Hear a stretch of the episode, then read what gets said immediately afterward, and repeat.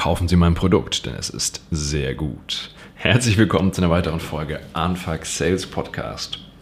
Wir haben in den letzten Folgen ja schon recht viel über das Thema Lead-Generierung gesprochen, Qualifizierung und all diese Themen, die man da klassischerweise im Vertrieb an Problemen auch hat. Und heute wollen wir uns mal auf den letzten, in klassischer Weise letzten Teil von einem Vertriebsprozess konzentrieren und zwar auf den Punkt, wo wir Angebote schreiben. Es gibt Unternehmen, die haben überhaupt kein Problem mit Lead-Generierung oder Qualifizierung, sondern für die ist es ein echtes Problem, dass sie viele Angebote an Kunden rausschicken und die Conversion an der Seite, an der Stelle einfach nicht passt. Das heißt, die Leute nehmen die Angebote nicht an, melden sich nicht mehr, man ruft hinterher und das ist einfach ein richtig, richtig teurer Fehler. Da haben wir schon sehr, sehr viel Zeit und Energie investiert in unsere Arbeit, in, den, in die Vertriebsarbeit und am Ende gibt es kein Payout. Also das ist richtig, das ist ein fettes Problem für manche Unternehmen. Heute zeige ich euch, drei Dinge, die ihr unbedingt beachten müsst, bevor ihr Angebote schickt. In der nächsten Folge kümmern wir uns darum, wie genau so ein Angebot eigentlich aufgebaut werden muss, damit es sehr positiv beim Kunden angenommen wird und dann eben auch akzeptiert wird.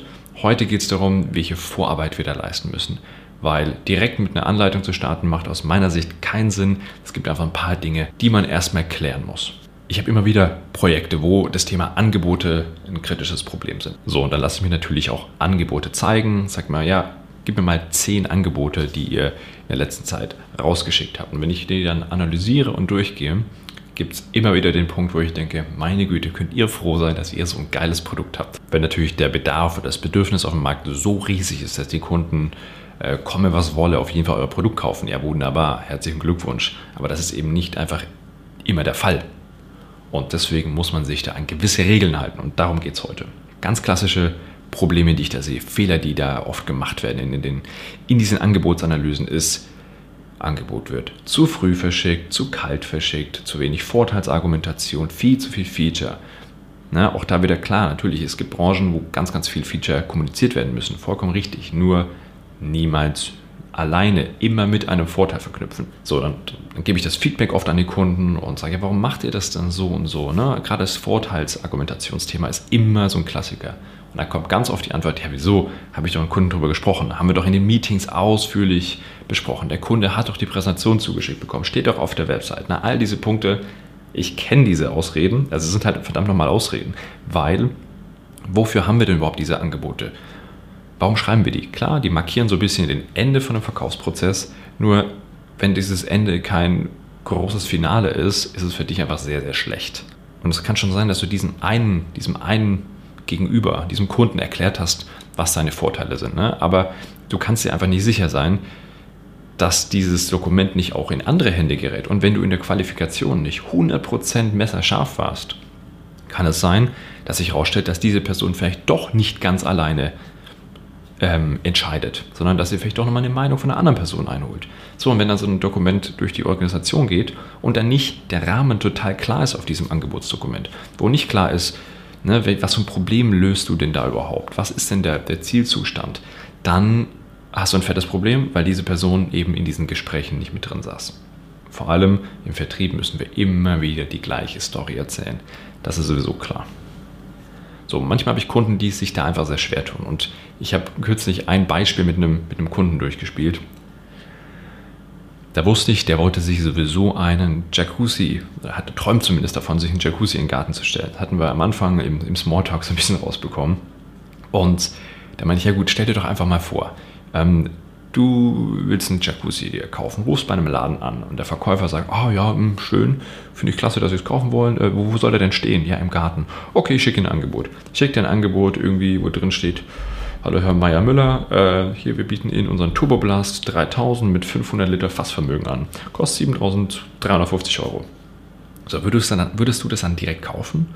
Ja, wahrscheinlich eher nicht, ne? weil du wolltest erstmal drüber sprechen, warum du einen Jacuzzi willst. Äh, willst vielleicht mit deinen Kindern drin sitzen können oder ähm, du willst, dass er beleuchtet ist oder was auch immer für Feature und Vorteile du da haben möchtest und der Kunde hat sich, oder der Verkäufer hat sich gar nicht mit dir beschäftigt.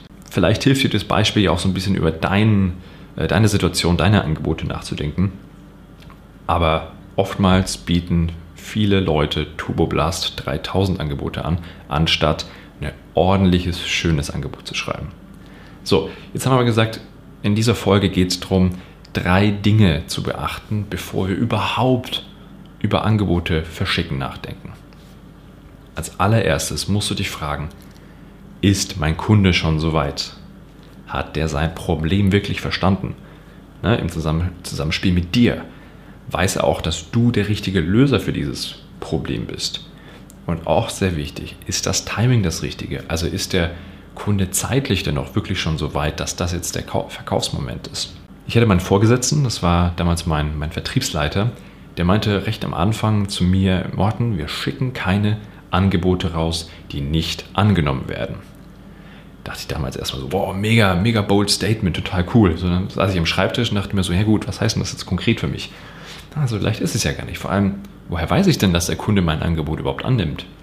So, natürlich ist das Statement keine 100% Garantie und du kannst auch niemals 100% wissen, dass der Kunde es wirklich, wirklich am Ende annimmt. Aber was halt wichtig war bei der Aussage war, dass ich mir richtig präzise Gedanken darüber mache, wann platziere ich meine Angebote.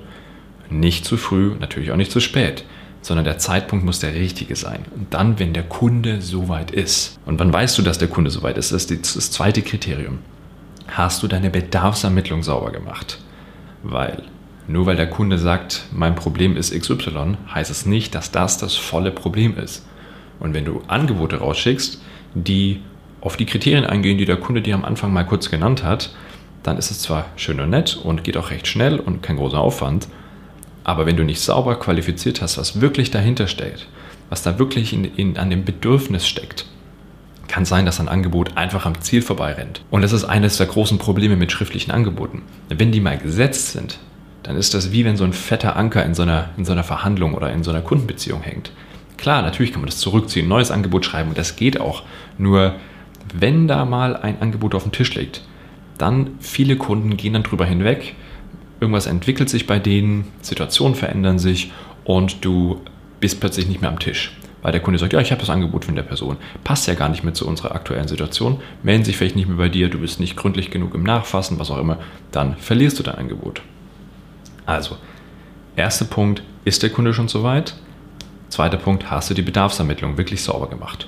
Und dann ein Aspekt, der wirklich nur dich betrifft, im allerersten Schritt ist die Qualifizierungskriterien sauber zu kriegen. Also was weißt du über dein Kundensegment? Welche Kriterien müssen qualifiziert werden, damit der Kunde am Ende unterschreibt? Ich beziehe mich dabei auf diese ganzen Thema Band, Need, Medic Diskussion, Qualifizierung.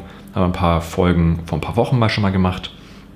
Und bei genau das ist es hier. Ne? hast du die Budgets abgeklopft? Ist, ne, sind die Economies klar? Ähm, ist der Kunde im, in der Timeline? Es gibt irgendwie Milestones, die du ein, einhalten musst. Sind die Entscheider klar? Wer spielt denn überhaupt mit? Diese ganze Matrix dahinter. Gerade wenn ihr im B2B, im komplexeren B2B-Sales seid, ist das ein unglaublich wichtiger Punkt. So, wenn ihr die drei Punkte abgeklappert habt, dann habt ihr schon mal 80 Prozent des Verkaufsprozesses gewonnen, weil dann wisst ihr, woran ihr seid. Ihr wisst, was der Kunde für ein Problem hat, wie ihr dem begegnen müsst. Ihr wisst, wann ihr dem begegnen müsst.